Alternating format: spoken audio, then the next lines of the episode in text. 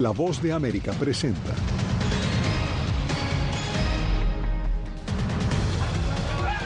El bombardeo a un hospital deja al menos 500 muertos, informa el Ministerio de Salud de Gaza.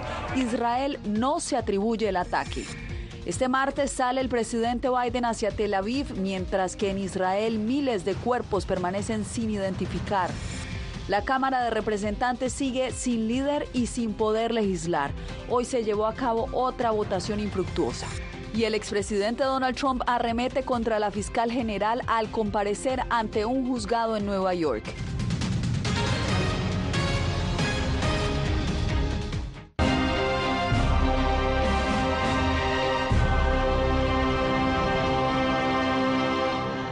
¿Qué tal? Bienvenidos, soy Yasmín López. Comenzamos las noticias con el reciente ataque aéreo que golpeó un hospital en Gaza.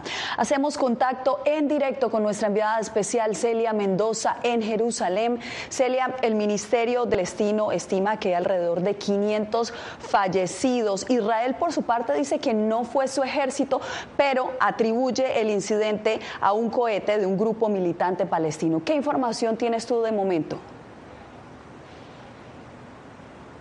Así es, todavía no hay detalles específicos de quién podría ser el responsable. Muchos están culpando al gobierno de Israel debido a los bombardeos de los últimos días, pero al mismo tiempo el gobierno de Israel y específicamente su inteligencia asegura que habría sido este grupo conocido como el Hijab Islámico. Sin embargo, habrá que esperar la investigación. Lo claro es, es que esto ha generado movimientos por parte de palestinos aquí Cisjordania, en la ciudad de Ramala, a muy pocos kilómetros donde yo estoy, han empezado enfrentamientos con la policía después de que se tomaran las calles para denunciar este incidente, el último en lo que hemos venido registrando durante los últimos días. Pero veamos este informe de mi colega José Pernalete. Hay que recordar y advertirles que las imágenes podrían ser sensibles, así que tenga esto en cuenta.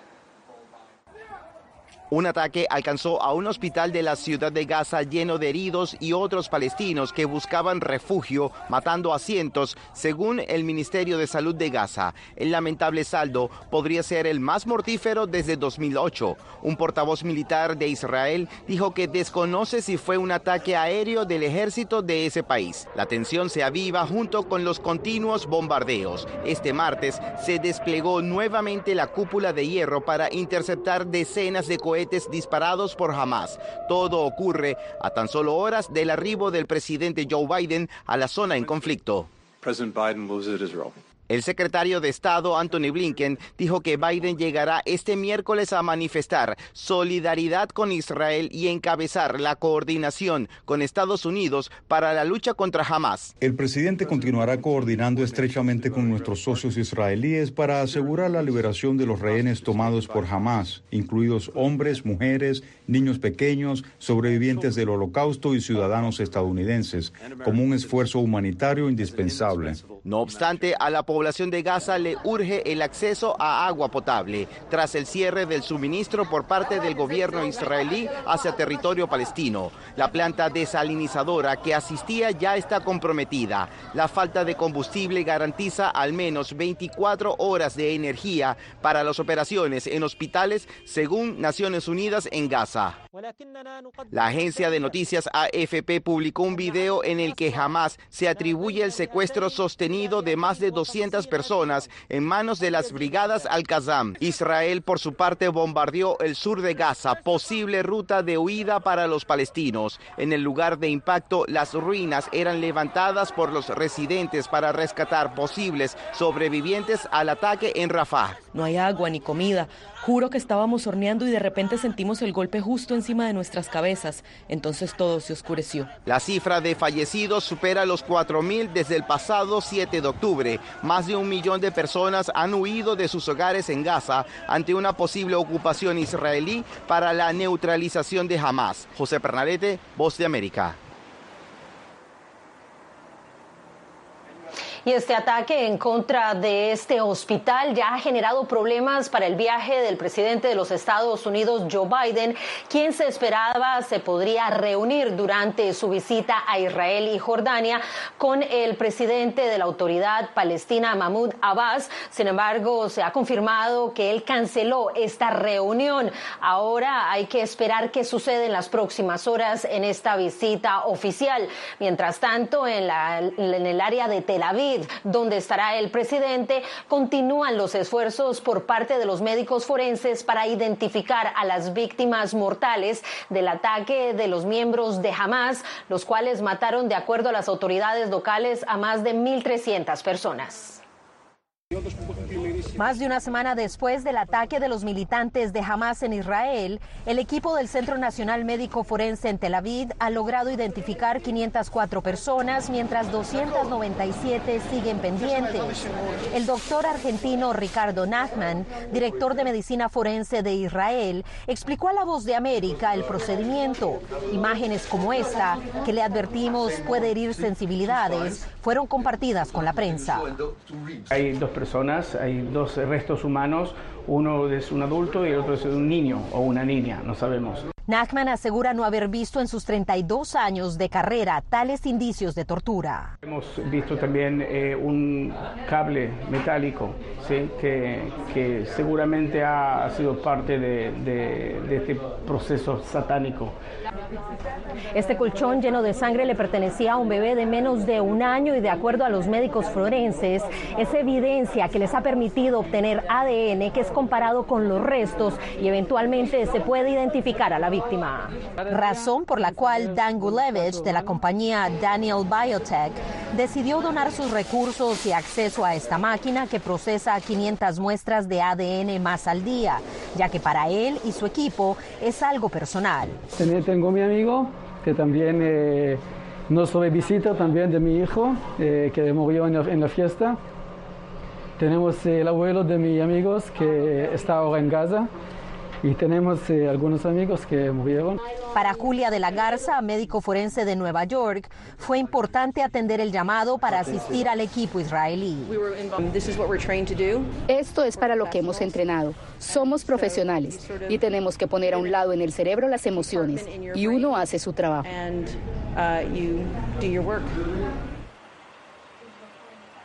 Durante esta jornada se llevaron a cabo manifestaciones pacíficas y vigilias por parte de los familiares de los secuestrados que se encuentran en Gaza.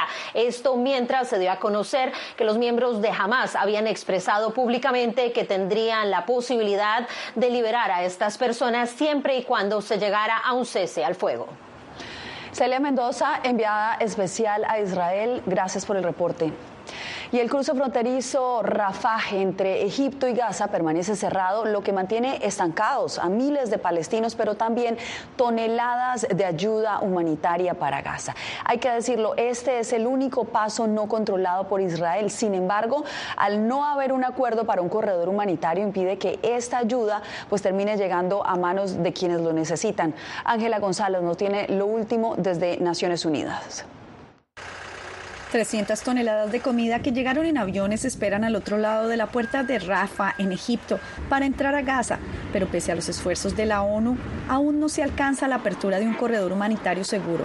Según el ministro del Interior de Gaza, Rafa ha sido bombardeada y al menos 40 murieron, y según la ONU, una escuela en el área también fue bombardeada y dejó seis civiles muertos. El derecho internacional exige que cualquier evacuación temporal legal por parte de Israel como potencia ocupante les impone la obligación de garantizar la higiene, salud, seguridad y nutrición adecuadas y parece que Israel no ha intentado garantizar esto a los civiles a quienes se les ordena moverse.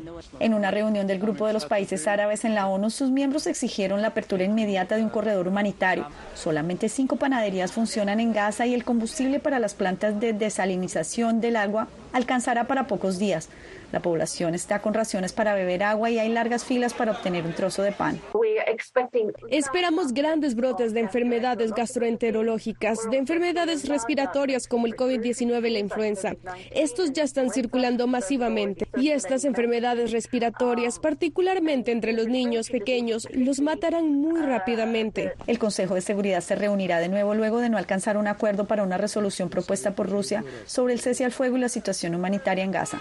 El coordinador de asuntos humanitarios de la ONU, Martin Griffiths, se encuentra en la región y el secretario general Antonio Guterres viajará el jueves a Egipto, a Israel y no descarta visitar la franja de Gaza como parte de los esfuerzos para abrir un corredor humanitario. Ángela González, Voz de América, Naciones Unidas, Nueva York.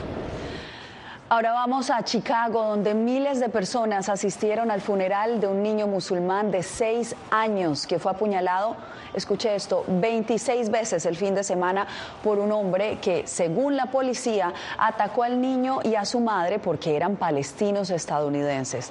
El funeral se celebró en una comunidad conocida como la Pequeña Palestina. El asesinato se produce en el contexto de una nueva crisis en el Medio Oriente y es investigado por autoridades estadounidenses como un ataque de odio. Ahora pasamos a Ecuador porque tras el triunfo electoral de este domingo, el presidente electo Daniel Novoa inició hoy conversaciones para el empalme con el mandatario saliente Guillermo Lazo. Desde Quito, Néstor Aguilera nos tiene los pormenores.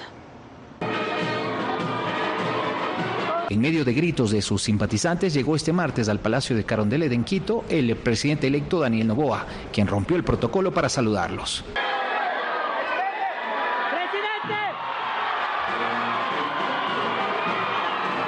Durante más de una hora, Novoa, quien triunfó este domingo con poco más del 52% de los votos válidos ante su adversaria de izquierda, Luisa González, conversó de forma reservada con el mandatario saliente Guillermo Lazo.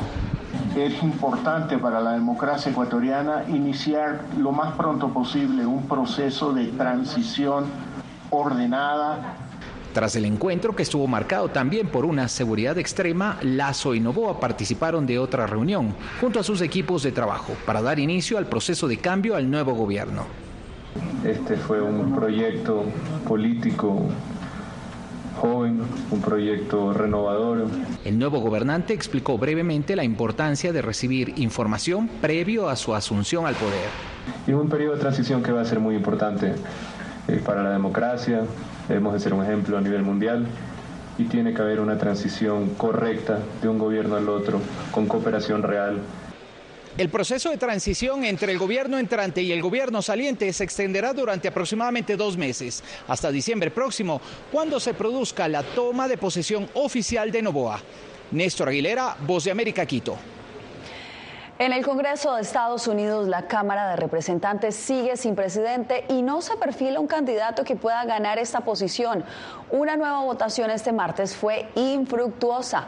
Jacopo Luzzi está en vivo con nosotros para explicarnos el panorama. Adelante, Jacopo. Jasmine, eh, dos semanas han pasado desde que Kevin McCarthy fue removido como presidente de la Cámara y como tú mencionaste, aún no hay un nuevo presidente. Nunca eh, se había visto algo así. De hecho, este martes los republicanos que controlan la mayoría en el Pleno fracasaron en el primer intento de entregar el mazo a Jim Jordan, legislador conservador del estado de Ohio. Hay ahora un impasse entre los republicanos y faltan los votos suficientes 218 para dar la presidencia a Jordan. A la espera de una nueva votación, el escenario es muy incierto. El número total de votos emitidos es 432, de los cuales el honorable Jim Jordan del estado de Ohio ha recibido 200 votos. El honorable Hakeem Jeffries del estado de Nueva York ha recibido 212 votos. El honorable Kevin McCarthy, del estado de California, ha recibido seis votos. Mientras Jordan sigue negociando con los republicanos para convencer a estas personas, a estos legisladores a votar para él, recordamos que Jordan es muy cercano al expresidente Donald Trump y tiene posiciones extremas en varios temas, como por ejemplo suspender totalmente la ayuda a Ucrania. Y esto no gusta a la parte más moderada de los republicanos. Recordamos también que falta, Yasmín, solamente un mes para un posible cierre de gobierno de Estados Unidos. Y sin un presidente, la Cámara no puede funcionar y no, puede empezar, no pueden empezar las negociaciones entre los legisladores sobre cortes eh, o no al gasto federal. No pueden legislar, Jacopo, que es la función de ellos. Bueno, eh, muchas gracias por tu reporte. Al regreso, Trump acude a la Corte de Nueva York por un caso que lo acusa de fraude fiscal. Esto y más al volver.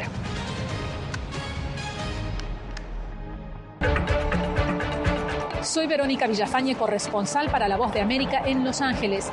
La Voz de América me ha dado el espacio para contar las historias de personas excepcionales y continuar informando sobre las noticias más importantes y relevantes para nuestra audiencia, presentando los hechos de forma imparcial y con fuentes confiables, principios fundamentales del periodismo.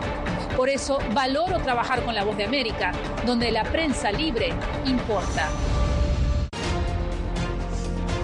Actualidad. Que la inteligencia artificial va a estar presente en nuestro día a día. Intentan sacarse de encima a trabajadores. Análisis. El cambio climático está teniendo muchísimos impactos. Que afecta siempre a los más vulnerables. La región necesita ayuda. Debate. Proteger a las escuelas con armamentos. Es una total eh, ridícula, es algo inverosímil. Con la información más allá de los titulares. Todas las semanas por La Voz de América. Desde Washington, le saluda Gonzalo Abarca.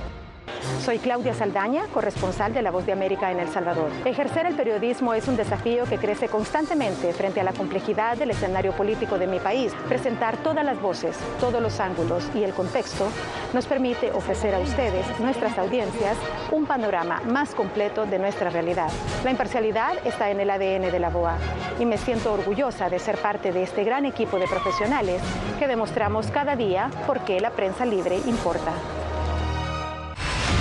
poder ser la voz de la denuncia de tantas personas que sienten fuertemente vulnerados sus derechos. Una de las, de las patas que sostiene la democracia debe ser la libertad de prensa. Periodismo, la prensa libre importa, una coproducción de La Voz de América con nuestras afiliadas en la región. ¿Cómo garantizar que las voces lleguen a quien tienen que llegar? Impunidad, indolencia de la justicia son nuestros principales enemigos. Disponible en vozdeamerica.com. Celia Mendoza, enviada especial de La Voz de América a territorio israelí, donde seguimos paso a paso cómo se desarrolla el conflicto entre Israel y Hamas en la franja de Gaza. Sigan nuestra cobertura para tener toda la información.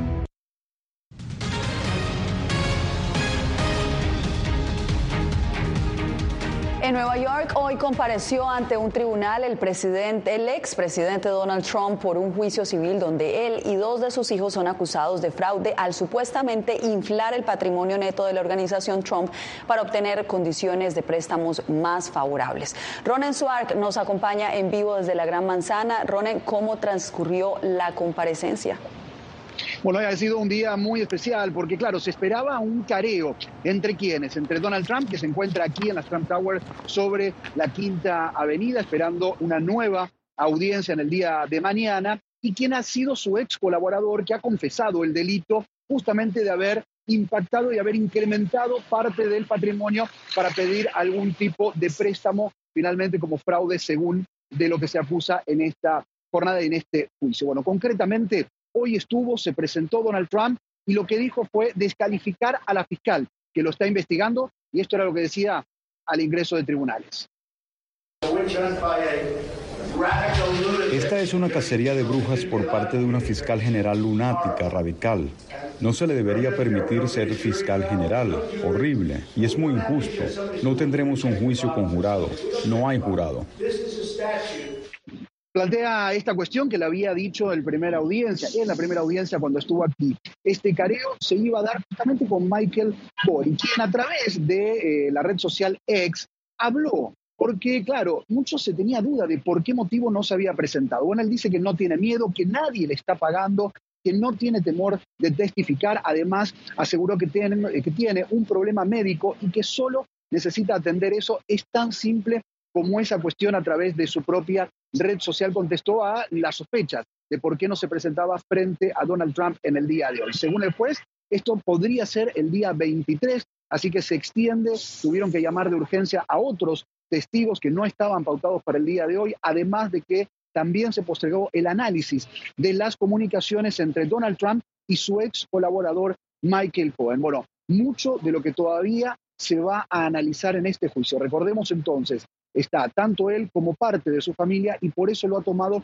como un tema personal. Esto lo ha dicho el mismo expresidente Donald Trump en la primera audiencia. Esto es un tema personal, como está mi familia de por medio, por ese motivo voy a venir para limpiar el nombre de nuestra familia. A partir de ahora, entonces, la posibilidad es que le quiten sus negocios, la condena podría ser quitarle todas sus operaciones y negocios, el manejo de sus negocios en Nueva York y una multa eh, multimillonaria, según los anuncios, o por lo menos lo que ha dicho la fiscal general de Nueva York. Ronen, y las palabras del expresidente Trump justamente sorprenden luego de la orden de mordaza que le impuso ayer una jueza en el caso, en otro caso, en el que lo acusan de revertir ilegalmente su derrota en las elecciones presidenciales de 2020, que de hecho hoy sus abogados apelaron a esta orden de silencio que le prohíbe usar, usar este tipo de lenguaje contra quienes lo investigan. Ahora nosotros hacemos una breve pausa. Miles de familias migrantes que habían sido separadas durante el mandato del expresidente Donald Trump ganan un litigio en Estados Unidos.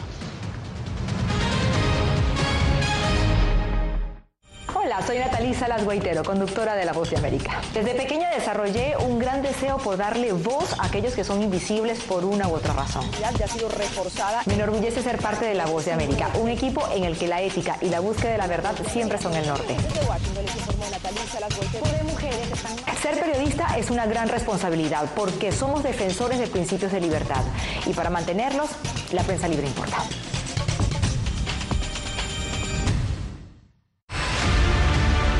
No concibo una democracia sin, sin periodistas. El libreto manda a un conflicto constante con la prensa independiente, con los medios de comunicación. Periodismo, la prensa libre importa, una coproducción de La Voz de América con nuestras afiliadas en la región. Se ejerció esta profesión con mucho eh, miedo. ¿Cuántos periodistas van muertos ya? Por decir la verdad. Disponible en vozdeamerica.com. Soy Fabiola Chambi, corresponsal de La Voz de América en Bolivia. Retratar la complejidad de mi país para una audiencia internacional le ha dado una nueva perspectiva a mi labor como periodista. Desde esa mirada descubro en el día a día que el trabajo que realizo en La Voz de América me ha permitido dar vida a los valores del periodismo profesional, aquel que les informa a ustedes, nuestras audiencias, con balance, precisión y profundidad, porque en La Voz de América la prensa libre importa.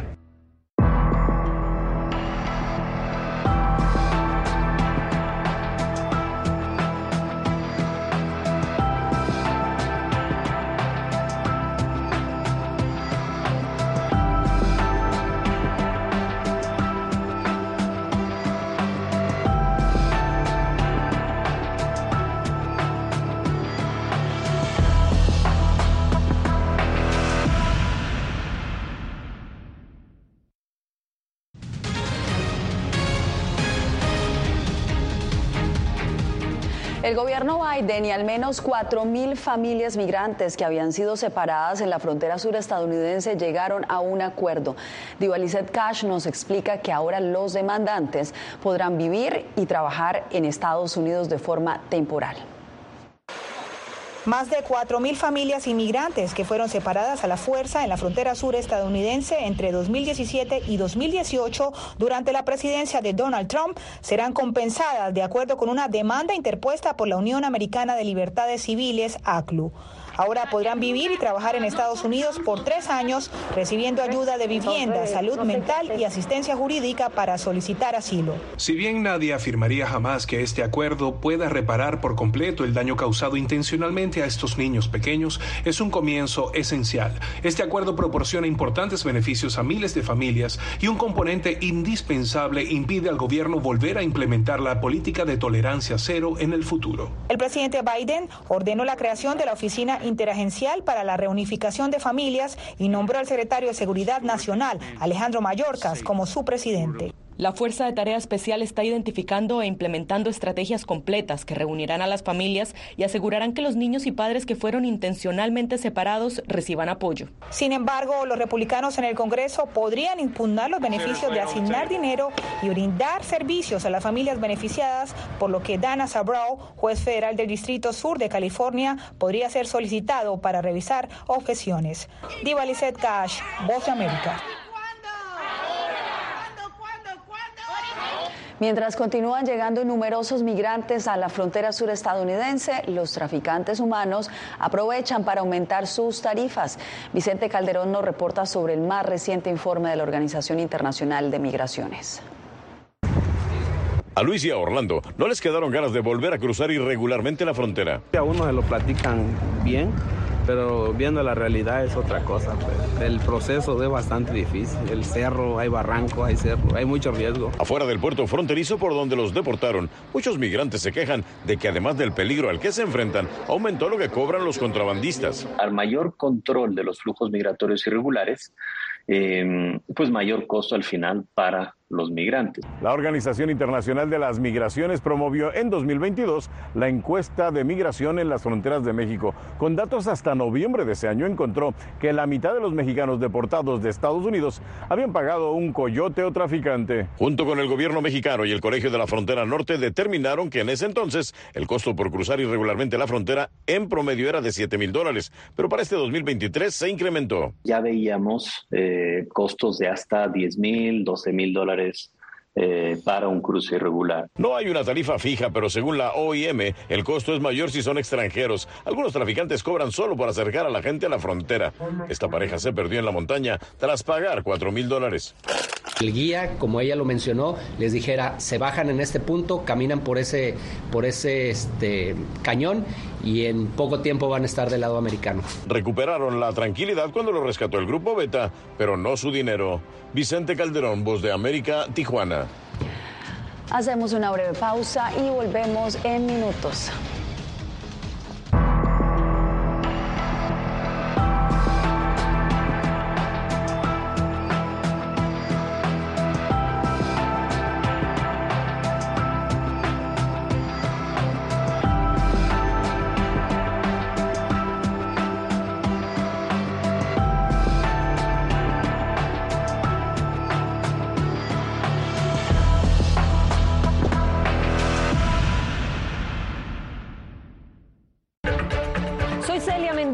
Corresponsal internacional de La Voz de América. Desde que me uní a este equipo de profesionales hace más de una década, he tenido la oportunidad de descubrir un mundo de noticias que comparto con ustedes. La Voz de América habló con el director. Porque siempre estoy en el lugar de los hechos, entregando información veraz, clara y precisa, manteniendo nuestro compromiso periodístico, porque en La Voz de América la prensa libre importa.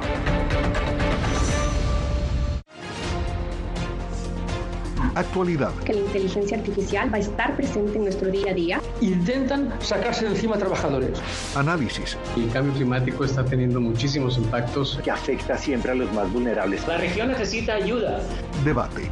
Proteger a las escuelas con armamentos. Es una total eh, ridiculez, algo inverosímil. Con la información más allá de los titulares. Todas las semanas por La Voz de América. Desde Washington, le saluda Gonzalo Abarca.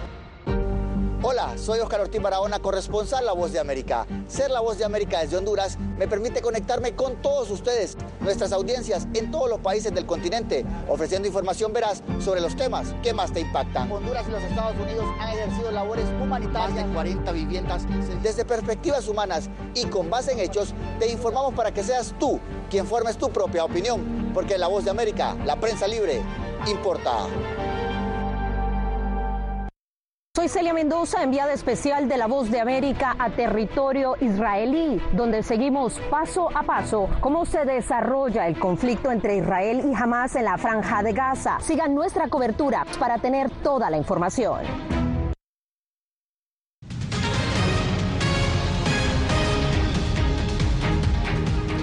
En Perú, los amantes de los perros se adelantaron al Halloween para celebrarlo en un concurso de disfraces para mascotas.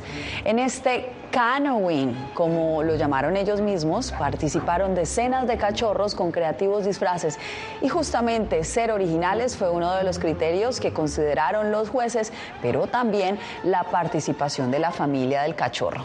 Al final los primeros puestos se los llevaron los disfraces de películas de Hollywood como Willy Wonka, de la Charlie, la fábrica de chocolates y también Barbie. El concurso busca promover la tenencia y adopción responsable de mascotas. Con estos cachorritos nos despedimos por hoy. Soy Yasmín López.